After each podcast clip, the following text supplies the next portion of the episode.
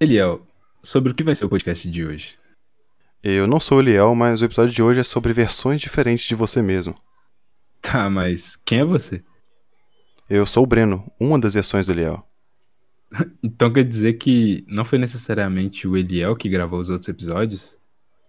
Bom, isso nunca saberemos. A única coisa que eu sei é que eu não sou viciado em videogames e nem procrastino. Caralho.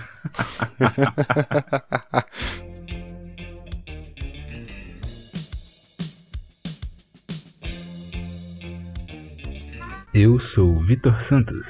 E eu sou Eliel Breno. E estamos começando mais um Mistérios da Meia-Noite.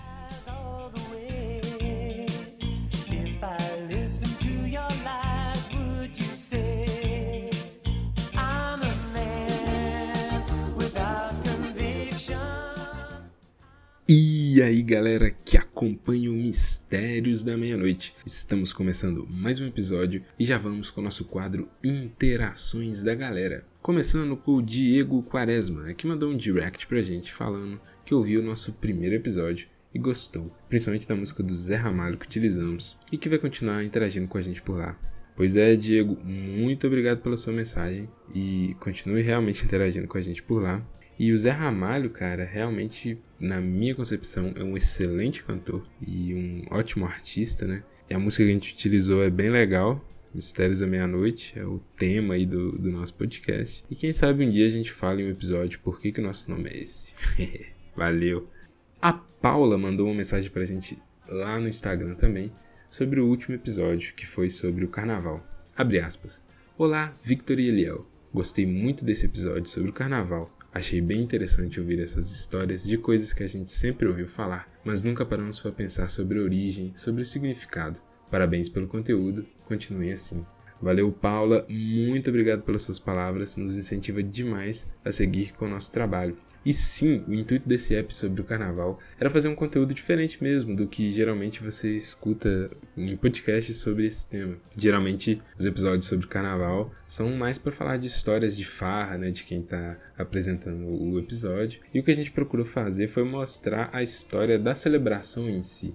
É, tanto no mundo quanto no Brasil, e a história de várias coisas que cercam o carnaval, como trios elétricos, escolas de samba, bloquinhos de carnaval, enfim, muita coisa aí que a gente é, falou no último episódio. Deu um trabalho danado para fazer isso aí, tanto em pesquisa quanto em edição, mas foi deveras gratificante ver esse resultado que a gente atingiu. Que bom que você gostou, Paula, e vi que muitas outras pessoas também gostaram, né? E vamos que vamos, continuem aí firmes conosco que a gente vai trazer mais conteúdo para vocês no futuro. Bom, pessoal, o nosso quadro vai ficando por aqui. Continuem interagindo conosco aí nas redes sociais, nos mandem mensagens, e-mails, interage aí com a gente nos stories, né? A gente vai começar a utilizar mais stories aí de agora para frente. E isso ajuda demais a gente a crescer e a espalhar a palavra do MN pela internet. Demorou? Então lembrando que todos os links para contato estarão na descrição. Sem mais delongas, fiquem agora com o episódio de hoje, que tá bem legal e bem reflexivo. Valeu, fui!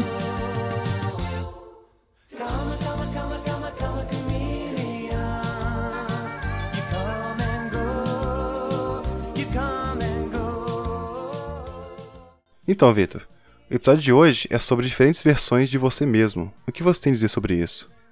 Eliel, tenho várias versões de mim. E a cada momento, uma assume o controle. Usam e abusam sem pudores desse brinquedo vivo que chamo de eu. Algumas dessas versões me deixam em mais lençóis e, com tamanha ousadia, deixam toda a bagunça para as próximas versões limparem.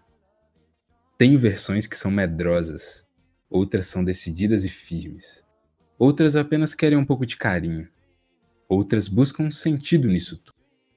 Tenho versões que me assustam, outras versões que são tão carinhosas que me derreto todo.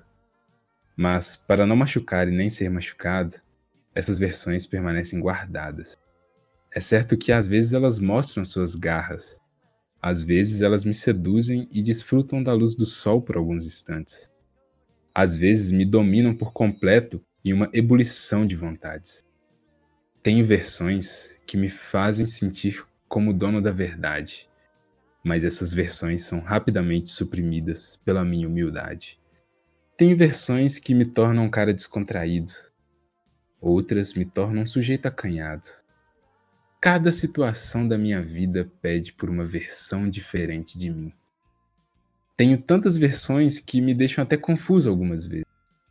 Dentro desse emaranhado de versões de mim, brota o meu eu. Esse eu que existe nesse exato momento. Esse eu que escreve essas palavras com imenso carinho. Esse eu que nem sabe ao certo como pontuar um texto, mas mesmo assim escreve, pois sente que assim deve ser feito. Tenho pleno conhecimento de todas as minhas versões, porém não sei ao certo em que momento elas se tornam eu. E só saberei quando já estiverem sendo. Então, Eliel, esse é um poema de Saldik Rocker. Vai estar aí na descrição para vocês. E ele fala mais ou menos do tema que a gente quer abordar aqui hoje. Sim. É, conversando aí ao longo dos dias, né, a gente andou percebendo uma coisa que acontece com a sociedade, com o amigo, com você, com todo mundo, que a gente acaba é, mudando um pouco as nossas atitudes conforme o ambiente que a gente está inserido, né? Correto. E conforme as pessoas que a gente está conversando. Daí que veio esse questionamento, né? É, será que a gente tem diferentes versões de nós mesmos?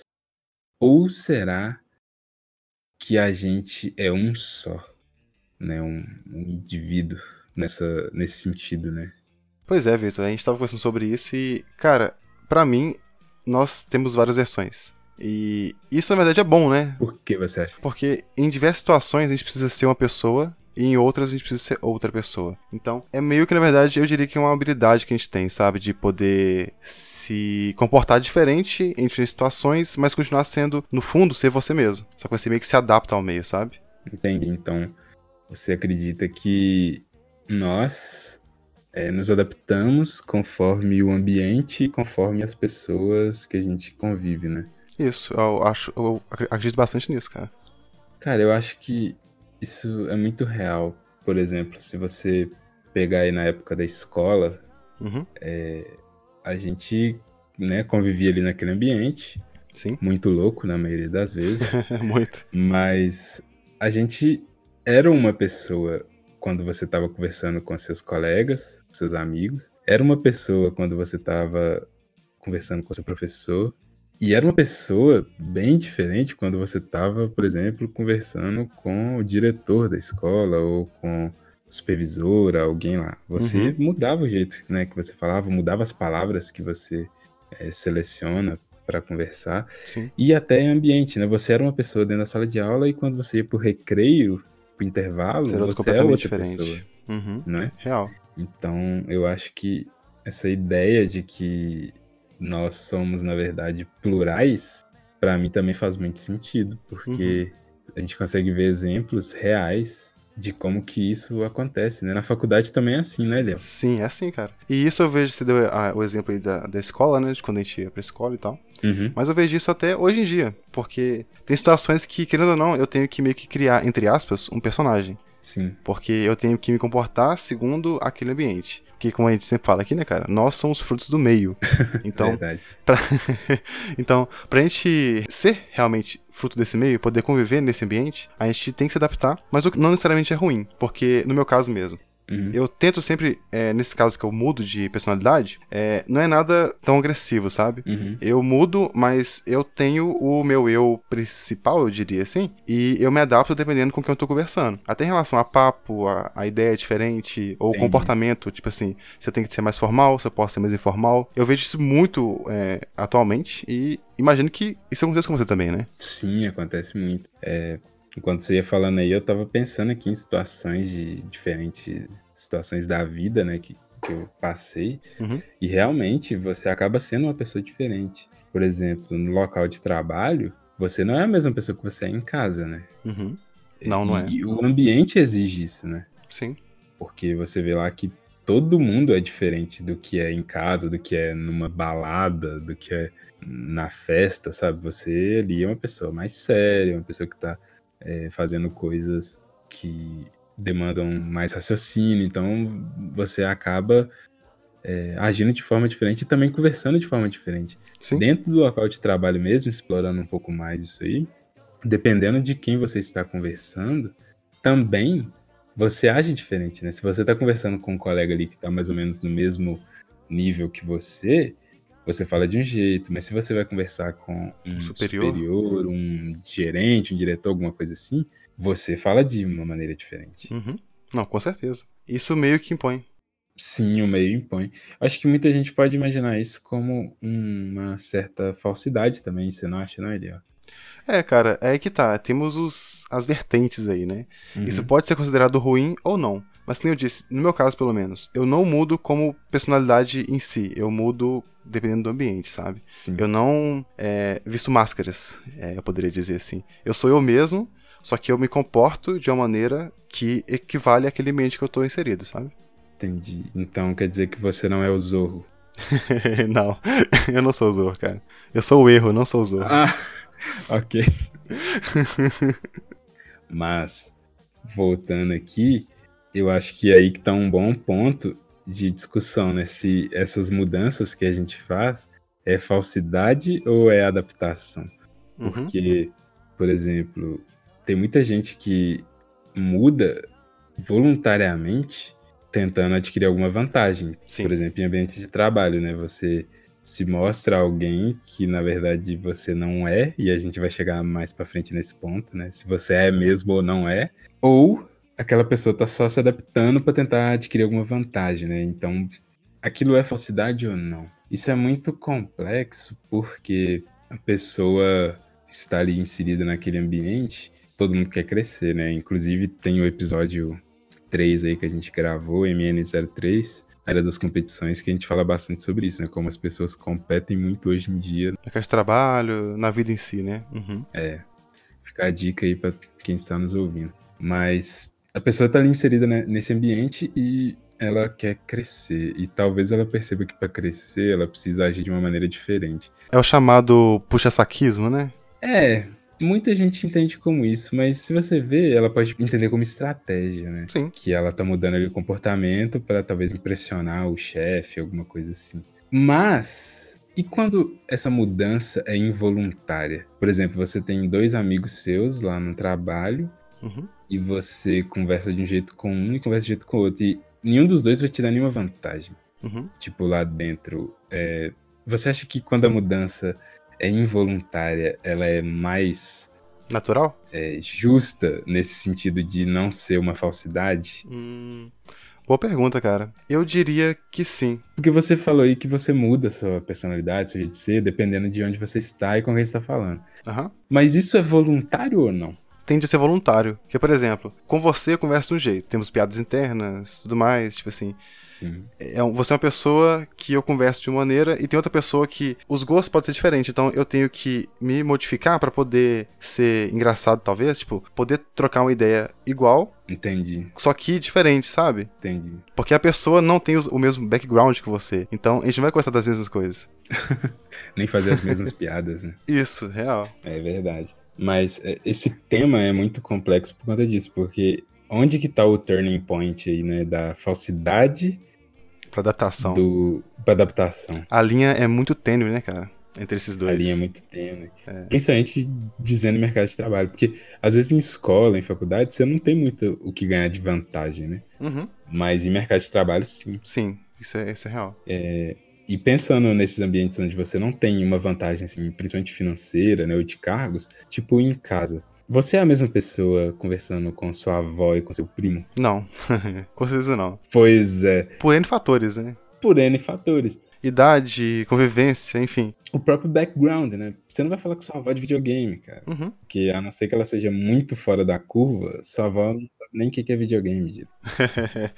Então, você tem outro papo, você é uma outra personalidade. Sua avó provavelmente acha que você é uma pessoa santa, né? Santificada, porque ela só te vê em situações muito específicas, né? Aham. Então, É bem, é bem complexo essa, essa discussão. É muito complicado você definir. É muito complicado. Então eu imagino é, que em situações que você não adquire vantagens financeiras ou de cargos, essa mudança tende a ser mais natural, vamos dizer assim, Uhum. do jeito que você age com as pessoas, porque basicamente você sente ali, né? Você sente o jeito que você conversa com sua avó, você sente o jeito que você conversa com seu colega. Uhum. Muda muito o jeito que a pessoa recebe a informação e como você consegue conversar com ela, né? Isso, na verdade, eu acho que vem até. A gente pode até voltar um pouquinho a mais, porque nós, como é, indivíduos, a gente quer participar de um grupo, né? Uhum. Então, pra gente se sentir dentro desse grupo, a gente tem que ser, eu diria, igual. A gente tem que ser parecido, ao- pelo menos, né? Entendi. Então, quando você convive em diversos grupos diferentes, você tem que se adaptar a esses grupos para que você seja parte desse grupo, entendeu? Sim. Então, eu acho que nesse ponto, sim, seria uma- realmente uma adaptação. Talvez isso seja até uma habilidade que o mercado enxergue, né, nas pessoas que conseguem se adaptar e entrar nos diferentes grupos, por exemplo, um gestor, né, Sim, que ele consegue conversar com vários setores diferentes, vários grupos de pessoas diferentes, né, sim. do que um gestor mais ali fechadão na dele. É aquela coisa, né? É, isso seria aquelas habilidades interpessoais, né? Que você É. consegue lidar com pessoas de diferentes meios diferentes e consegue conviver com elas de maneira saudável. Exatamente. Até na política, né, isso é muito necessário uma pessoa Muito necessário. que quer ser um político influente, ele tem que saber necessariamente Uhum. conviver, né? Aí você pode entrar na discussão da ética ou não, mas o fato é que o cara, para ser um bom político, ele precisa saber se adaptar em diferentes meios. Ele vai ter um discurso para falar com professores, ele vai ter outro discurso para falar com Uhum. policiais, ele vai ter outro discurso para falar com o cidadão médio, né? O afegão médio ali, que não sabe muito bem o que, está acontecendo. Ele vai ter um outro discurso para falar com outro político. Ele vai ter um discurso para falar com o presidente. Ele vai ter outro discurso para falar com o pessoal da casa dele. Exatamente. Só que aí, como é o político, aí fica sempre aquela conotação negativa, né? Aham. De que o cara tá fingindo. Mas todos fazemos isso o tempo inteiro. É, querendo ou não, ainda mais nesse caso de política, ele tem que falar o que as pessoas querem ouvir. Sim, Então, é basicamente isso. Ele tá se adaptando. é verdade. E, Eliel, sobre esse assunto aí que a gente tá abordando, tem até um artigo que eu gostaria de deixar de recomendação aí pra vocês, vai estar na descrição. Chama O Eu é Plural. Grupos, a Perspectiva Psicanalítica, de Laszlo Antônio Ávila.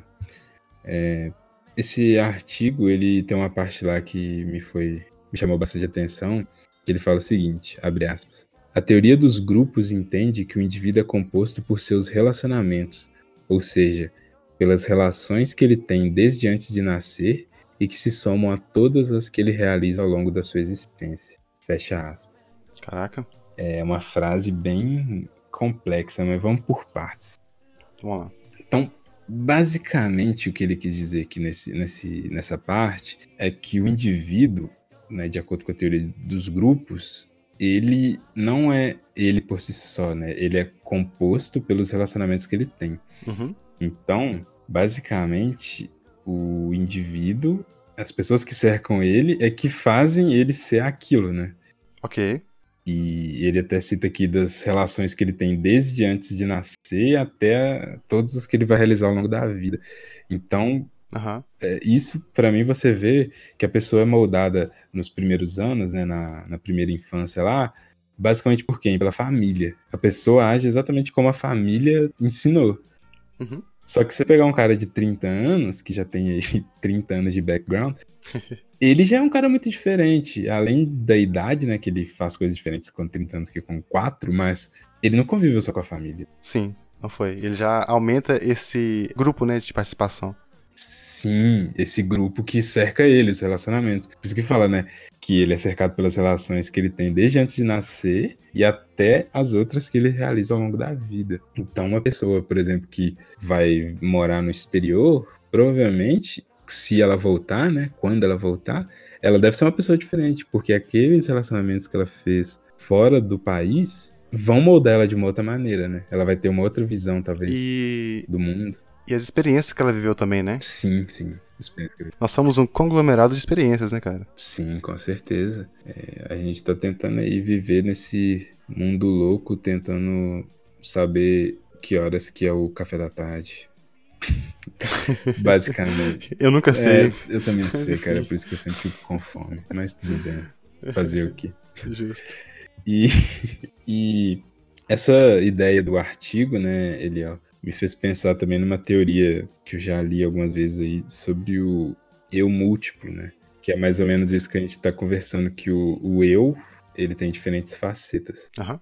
Vamos dar aqui um exemplo. É, quando você conhece uma pessoa, você acabou de conhecer, você é alguém naquela hora que você conheceu a pessoa, Uhum. certo? Certo. Se não é aquela exata hora que você acabou de conhecer, você é alguém. Você mostra uma faceta sua para aquela pessoa que talvez seja uma faceta neutra sua, né? Aquele eu social Aham. que você tem quando você tá andando na rua ali e tal. Seria a su- a sua base, né? O que, a base de quem realmente é você. É, mais ou menos, porque você andando na rua é um cara, entendeu?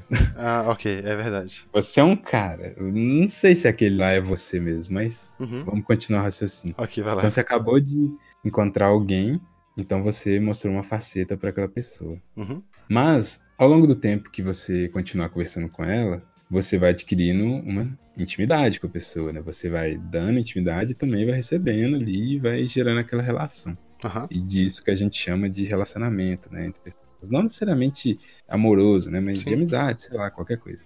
Sim. E quando você adquire essa intimidade, você se torna uma outra pessoa, certo? Correto. Ou você revela quem você realmente é. O que, que você acha sobre isso? É, essa, essa pergunta é interessante. Cara, eu vou devagar um pouquinho aqui, mas eu vou chegar nesse ponto. Uhum. Eu vou falar um negócio aqui que pode parecer meio estranho, mas é o seguinte. Toda relação humana, ela é baseada no interesse. Ponto. Opa, Mas por quê? polêmico. Polêmico, polêmico. Deixa eu explicar. Não necessariamente o interesse financeiro ou amoroso, enfim. Até mesmo por sermos seres que quer sempre fazer parte de um grupo, Uhum. A gente pode estar precisando de atenção ou suprir uma necessidade que a gente tem naquele momento de uma amizade, ou realmente um relacionamento, Uhum. ou realmente um emprego, ou realmente a promoção, entendeu? Tipo assim, toda relação que a gente tem, ela é baseada no interesse. Sim. É, em, dif- em diferentes níveis. Então, não, não necessariamente isso é ruim. Mas partindo disso, cara, então eu acho que, na verdade, inicialmente você passa uma impressão pra vo- poder a- aproximar daquela pessoa, Sim. e depois, com um determinado tempo, você realmente se revela quem você realmente é. Porque você vai estar concluindo o passo que você teve pra chegar naquela é, intenção que você teve inicialmente, entendeu? Entendi. Isso me. Essa, essa resposta, quando a pessoa fala assim, ah, você se revela, ela não me desce muito. Por quê? Hum. O meu ponto é o seguinte: quem é você pra você se revelar? É, parece meio sad aqui, né? Mas Uhum. não é tão sad. É- a a ideia é a seguinte: como você tem diferentes versões, Uhum. você tem você no trabalho, na escola, na rua, no ônibus, com sua avó, com seus primos, com seus amigos, enfim, você no cinema, um, entendeu? Aham. Você tem N versões, 50 versões de você. Como você sabe que é aquela que você tá sendo com a pessoa, você está se revelando, Hum, sabe? Você. Entendi. Por, por que, que aquela lá é você de verdade, não a outra? Talvez isso seria mais. Talvez natural, porque você pode criar várias versões, Uhum. mas com aquela pessoa você, eu diria, tá aqui em relação. A conexão que você tem com, com aquela pessoa, você vai mostrar quem você realmente é, entendeu? Você vai se revelar para aquela pessoa. Não sei se ficou bem claro. Quando você fala você realmente é, você tá falando, talvez, sei lá, de algumas características que são comuns a todas as suas versões. Isso, por exemplo, eu sou Eliel, então eu gosto de jogar videogame, você gosta de jogar videogame. Certo. Quando eu for conversar com você, a gente vai ver que a gente tem esse assunto em comum. Então, o Eliel que gosta de videogame vai se revelar pra você. Deu pra entender mais ou menos? Hum, entendi. Você vai achar pontos em comum com a pessoa pra poder se aproximar dela. Entendi. Interessante isso, cara.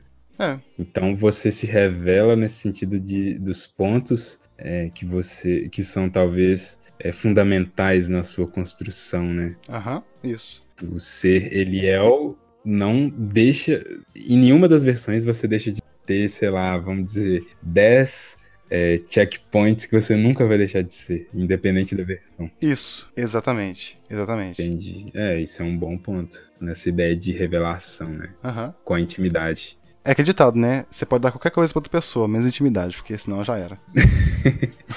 É verdade.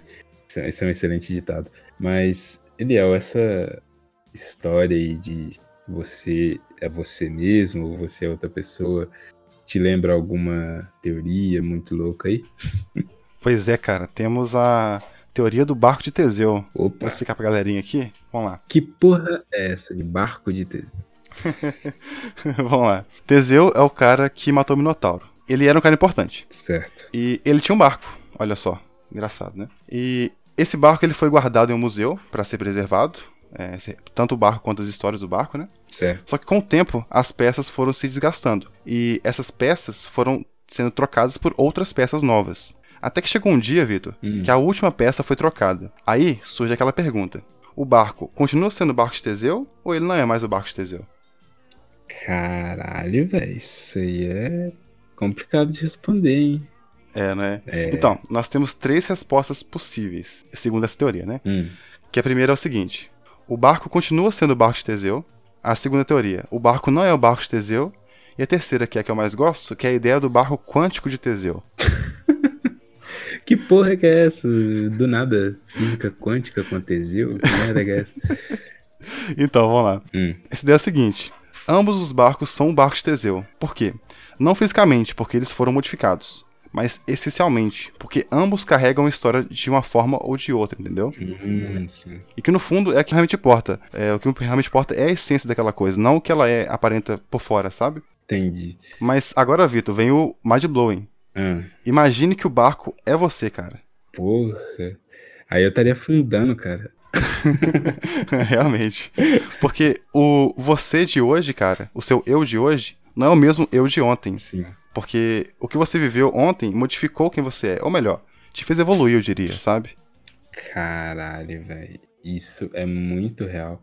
Porque você pegou um exemplo muito recente, né? Eu de hoje não sou o mesmo de ontem e o meu eu de amanhã não vai ser o meu eu de hoje. Exatamente. Porém, se você pegar aí é, um tempo maior, sei lá, você de cinco anos atrás, talvez seja uma pessoa quase irreconhecível, né? Dependendo do que aconteceu na sua vida aí dentro desse meio tempo, pode ser que você não se reconheça mais. Cara, eu quando eu paro pra pensar e olho cinco anos atrás, cara, eu era uma pessoa completamente diferente. Como que você era, Eliel? Eu era super tímido, eu não conversava com ninguém, tipo, chegava no ambiente e ficava quietinho e tal. Hoje em dia, cara, eu não sou tão extrovertido ainda, sabe? Sim. Mas eu já evolui muito em relação a isso, cara. Então, eu não tenho problema mais em fazer amizade com quem eu não conheço. Eu chego, converso, troco ideia tranquilamente. Entendi. E se você olhar pra trás, se você, se você me conhecesse antes, cara, você não falava que eu sou eu, sabe? É muita diferença, cara. E são só cinco anos. Pra você ver que é relativamente pequeno, um curto período de tempo. Mas realmente eu sou outra pessoa completamente diferente. E você era aquele cara roqueiro, fechadão, que o mundo é uma merda. Talvez, cara, nunca saberemos. Nunca saberemos, né? Só se a gente voltasse no tempo, né? Exatamente. Mas os físicos não ajudam a gente a criar na máquina do tempo. Droga. Mas enfim. É, essa teoria do barco de Teseu é muito interessante, porque as duas respostas são. As três respostas, né? Uhum. Vai pegando as duas aí, elas são muito fáceis de você pensar. Sim. Tipo, uma hora eu pensei assim, não, com certeza o barco continua sendo de Teseu, dado que a forma do barco é a mesma. Só que depois eu falei, não, mas espera, você trocou todas as peças, não tem nada original. Nada a ver. É. Então não é mais o barco de Teseu, mas a forma é a mesma. É. Talvez essa ideia da, do barco quântico de Teseu, se é que Ele existe, né? se é que existe, é, seja melhor, porque ele não dá uma resposta certa, né? Dá uma resposta sim e não. Ambas as respostas estão corretas. Ele é e não é ao mesmo tempo. Muito, muito interessante. Você aí que está nos ouvindo, se quiser dar uma de filósofo de botequim para algum amigo seu, joga essa ideia aí nele que ele vai ficar pensativo, hein? Realmente. Inclusive, Vitor, é, é, eu vou deixar na descrição do nosso podcast o vídeo que eu tirei como base para aprender sobre isso, que é do Utopia, que é a segunda vez que a gente cita ele aqui, que ele explica muito bem como é esse paradoxo e sobre essas ideias, sabe, meio loucas. É isso aí, galera. Assiste lá.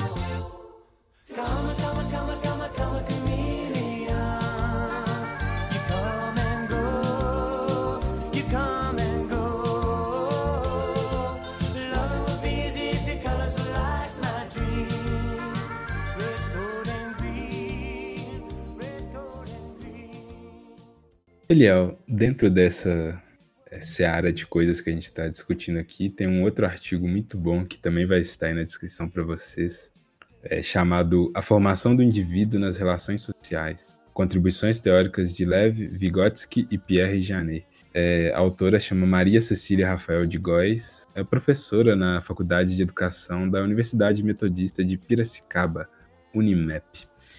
E esse artigo, o- ele eu achei muito interessante. Recomendo mesmo aí vocês que gostam dessa parte mais é, psicóloga, né, ler. Ele fala sobre o indivíduo um pouco parecido com aquele artigo anterior, porque vou abrir aspas aqui para uma parte que me foi bem interessante. Erroneamente, supõe-se uma unidade, que seria essencial e aprendida pelos sentidos, e uma identidade, a qual corresponderia, por sua vez, a uma unidade preservada no curso do tempo, frente à multiplicidade dos acontecimentos. Um pouco complexa essa frase aí, né, Eliel? Um tanto quanto, cara. Não, não vou dizer assim que é uma frase que você lê assim e já entende tudo de uma vez, né? Mas. Aham. Pelo que eu entendi aqui, lendo esse- essa frase e refletindo sobre ela, o que a autora quis dizer foi que a gente entende erroneamente o indivíduo como único, Uhum. que condiz com mais ou menos o que o artigo anterior estava falando. Sim. Que o indivíduo, na verdade, ele tem múltiplas faces, né? Ele é um indivíduo que é compreendido, né, por uma unidade, né, como se fosse uma coisa, unidade vem de um, né, Uhum. unidade. Isso. Mas ela não é preservada ao longo do tempo porque você tem, como ela disse, uma multiplicidade de acontecimentos. Como você citou aí anteriormente, Léo, que você não é a mesma pessoa de cinco anos atrás, porque pensa quantas coisas aconteceram nesses cinco anos que mudaram o seu jeito de ser, né? Aham. Então, o ponto dela aqui é que a gente entende erradamente que o indivíduo ele é Único. uma coisa só Uhum. e que ele não muda, né? Sim. Com- Mas isso é errado se você pensar em toda a complexidade de coisas que acontece na vida. A vida é muito complexa, né? Sim. Como a gente disse anteriormente, cara, a gente é uma, a soma das nossas experiências, né? Então, Sim. a gente, como indivíduo, a gente evolui. Você é adepto da teoria que a gente é uma esponja, né? E vai absorvendo tudo, seja bom ou ruim. Talvez. Eu diria que a gente talvez tenha um filtro, sabe? Mas, sim, em, em parte, sim. E se a gente for uma esponja, tomara que a gente não vista calças quadradas. Continuando, ele é, a autora também cita aqui uma outra parte, que ela está comentando sobre o Pierre Janet, que é o seguinte, abre aspas. O autor contra-argumenta que a personalidade encontra-se em constante mudança e que se apresenta em faces múltiplas. O próprio mundo no qual o indivíduo atua é múltiplo. Caramba, isso aqui é, também casa muito bem com o que a gente estava falando anteriormente. Aham. Como que a gente pode conceber que o indivíduo é um ser único se o mundo que você vive não é único? Pois é, não, não tem como. É meio que impossível, né? Sim. Isso aí, Vitor, me faz lembrar de uma frase do Heráclito de Éfeso, cara, que é o seguinte: Hum, Nenhum homem pode banhar-se duas vezes no mesmo rio, pois na segunda vez, o rio já não é mais o mesmo e tampouco o homem. Caramba, velho. Como é, o que, que você entende dessa frase? É meio complexa, né? É complexo, porque como o, o mundo também é mutável, assim como você, aquele fragmento de segundo, cara, nunca mais vai acontecer, aquela experiência nunca vai acontecer. Então, você absorve aquela experiência e quando você for repetir, já não vai ser mais a mesma coisa. Hum, que é mais ou menos o que a autora também tá falando, né? Sim, Por isso que o homem não pode banhar no mesmo rio duas vezes, porque aquela água já passou, né? Aquela já passou. que ele banhou anteriormente. Uhum, Então o mundo é múltiplo, o ambiente é múltiplo. sim, Então o homem, quando ele for experienciar de novo, por mais que seja a mesma atividade, não vai ser mais a mesma coisa. exatamente, não vai ser a mesma coisa. Cara. Não vai ser a mesma experiência. Tô pensando aqui em exemplos da vida real, que talvez Uhum. Heráclito de Éfeso aí seja um cara um tanto quanto antigo, né? Mas, Sim. sei lá, pensa primeira vez que você foi num parque de diversões, Eliel. Ok. Porra, deve ter sido sensacional aquela, aquela experiência. Foi realmente muito bom, cara. Primeira vez que eu falo, primeira vez que você consegue lembrar, tá? Uhum. Tem ido lá três anos, você não vai lembrar. A primeira vez que você lembra que você foi num parque de diversão. Aham. Daí você volta cinco anos depois, vamos supor, Aham. vai ser a mesma experiência, só que não vai ser mais a mesma. Exatamente. Porque você não é o mesmo. É, você não é o mesmo. E o ambiente também pode ter mudado, pode ter novos brinquedos, pode ser que. Entendeu? É, eu acho que isso que o Heráclito quis dizer, né? Sim, exatamente isso. por mais que você faça a mesma coisa, você não consegue repetir ela, já que tudo mudou, né? A ideia talvez de dialética, né? Sim. Tudo está em constante movimento. Interessante, cara. Doido, né? Interessante. Muito doido. Você vê que o cara, muito antigamente, já tinha esse pensamento, né, cara, que a gente tá, que a gente tá discutindo aqui agora, cara. Sim. É, é incrível isso, viu? Verdade. E para citar mais uma parte do- desse artigo da Maria Cecília, é, abre aspas. Além disso, a personalidade se faz pela sociedade ou na vida social, em um processo que implica também o trabalho interno do ser humano para se unificar aos outros e dele se distinguir, assumindo papéis mais ou menos diversos daqueles desempenhados pelos demais membros do grupo. Uhum. Fecha aspas. Também é uma frase assim difícil né, de entender direto, mas vamos tentar é, mastigar ela aqui. Basicamente, o que eu entendi que ela quis dizer é que o ser humano é moldado pela sociedade. Isso a gente discutiu aqui ao longo desse episódio, que concordamos que não tem como você ser um casulo ali fechado na sua. Não tem como. Se você sai da porta de casa para fora, a sociedade vai acabar te moldando de alguma forma ou outra. Exatamente. Isso me lembra até, ele é a teoria é, de Durkheim, né? Emily Durkheim, Hum. é um sociólogo aí famoso, né? Quem estudou sociologia vai lembrar dele. O pensamento durkheimiano, a sociedade ela prevalece sobre o indivíduo, porque quando o indivíduo nasce, ele tem que se adaptar a essas normas já criadas, né? As leis, os costumes, as línguas, etc. Então o indivíduo ele obedece uma série de leis impostas pela sociedade, ele não tem o direito de modificá-las. Aham. Ele individualmente não consegue modificar essas leis e costumes da sociedade. De novo, a gente volta naquele negócio, né? Que você, querendo ou não, é fruto do meio. É, é isso. É basicamente isso. Sim, essa ideia é o pensamento, é a base do pensamento durkheimiano. E, e é mais ou menos o que a autora está querendo dizer aqui nessa última frase que eu li. Porque ela fala que a personalidade se faz pela sociedade. Sim. Porque você é uma pessoa comigo, Eliel, mas com seu outro amigo, você é uma outra personalidade. E querendo ou não, eu e o seu outro amigo, a gente, em relação a você, a gente é a sociedade. Sim, porque vocês fazem com que eu me moldem pra é, conversar com vocês. Pra, pra, é, ter relacionamento com vocês. Sim, Que louco. Realmente. que louco, né? E você, na minha concepção, você é a sociedade. Porque você tá me fazendo mudar a minha maneira de ser Caraca, que loucura. pra conversar com você. Isso é loucura, né, É cara? muita loucura, cara. Isso é loucura. O seu chefe, seus colegas de trabalho, seus colegas de faculdade são sociedade do seu ponto de vista e você é sociedade do ponto de vista deles, porque tudo bem, o indivíduo se faz pela sociedade, como bem diz aí diversas pessoas que a gente citou aqui ao longo do, do episódio, Uhum. mas você também modifica outras pessoas. Sim. E você tem que ter consciência disso, né? É. É, Quando você para pra pensar, nisso, é muita loucura, né, cara? é muita loucura e traz até um certo grau de responsabilidade, né? Porque Uhum. dado que você também ajuda a moldar outras pessoas, que seja uma coisa positiva, né? Não negativa. Exatamente. Exatamente.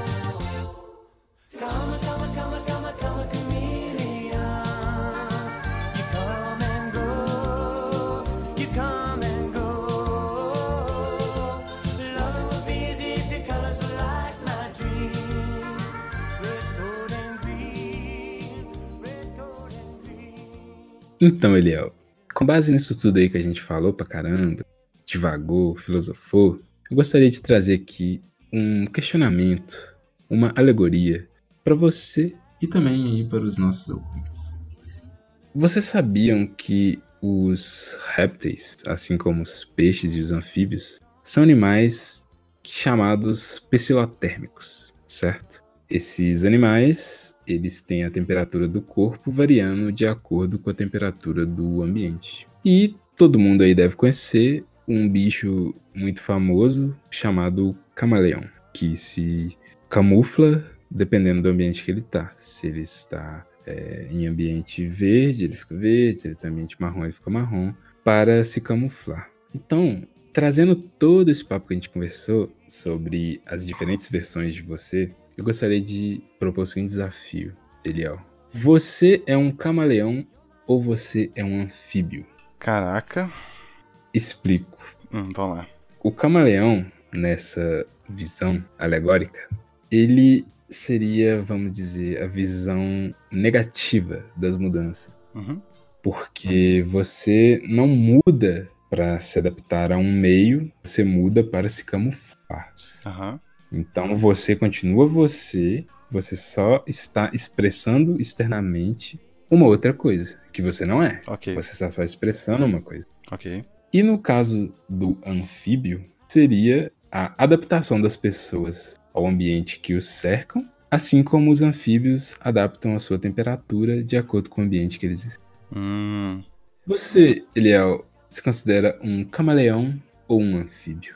Cara, pergunta difícil, mas ao meu ponto de vista, eu sou um anfíbio, cara. Que nem eu comentei anteriormente, eu tento não mudar como pessoa em si, mas sim me adaptar ao ambiente que eu tô, sabe? Então eu me, me definiria como anfíbio nesse caso. Entendi.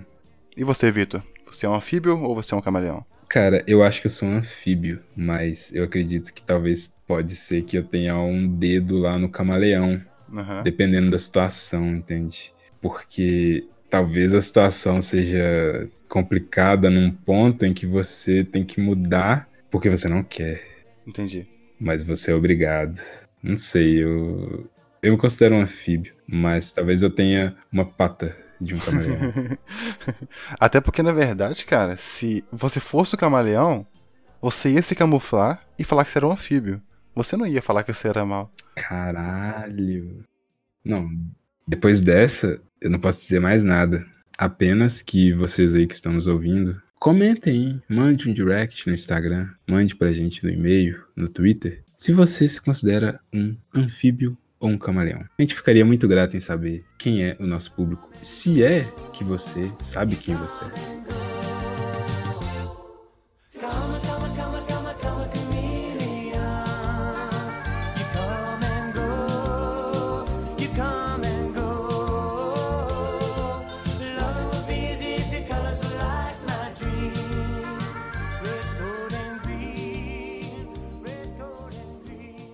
Assim como a alegoria da caverna de Platão acabou com a ignorância da sociedade, esse episódio também está acabando.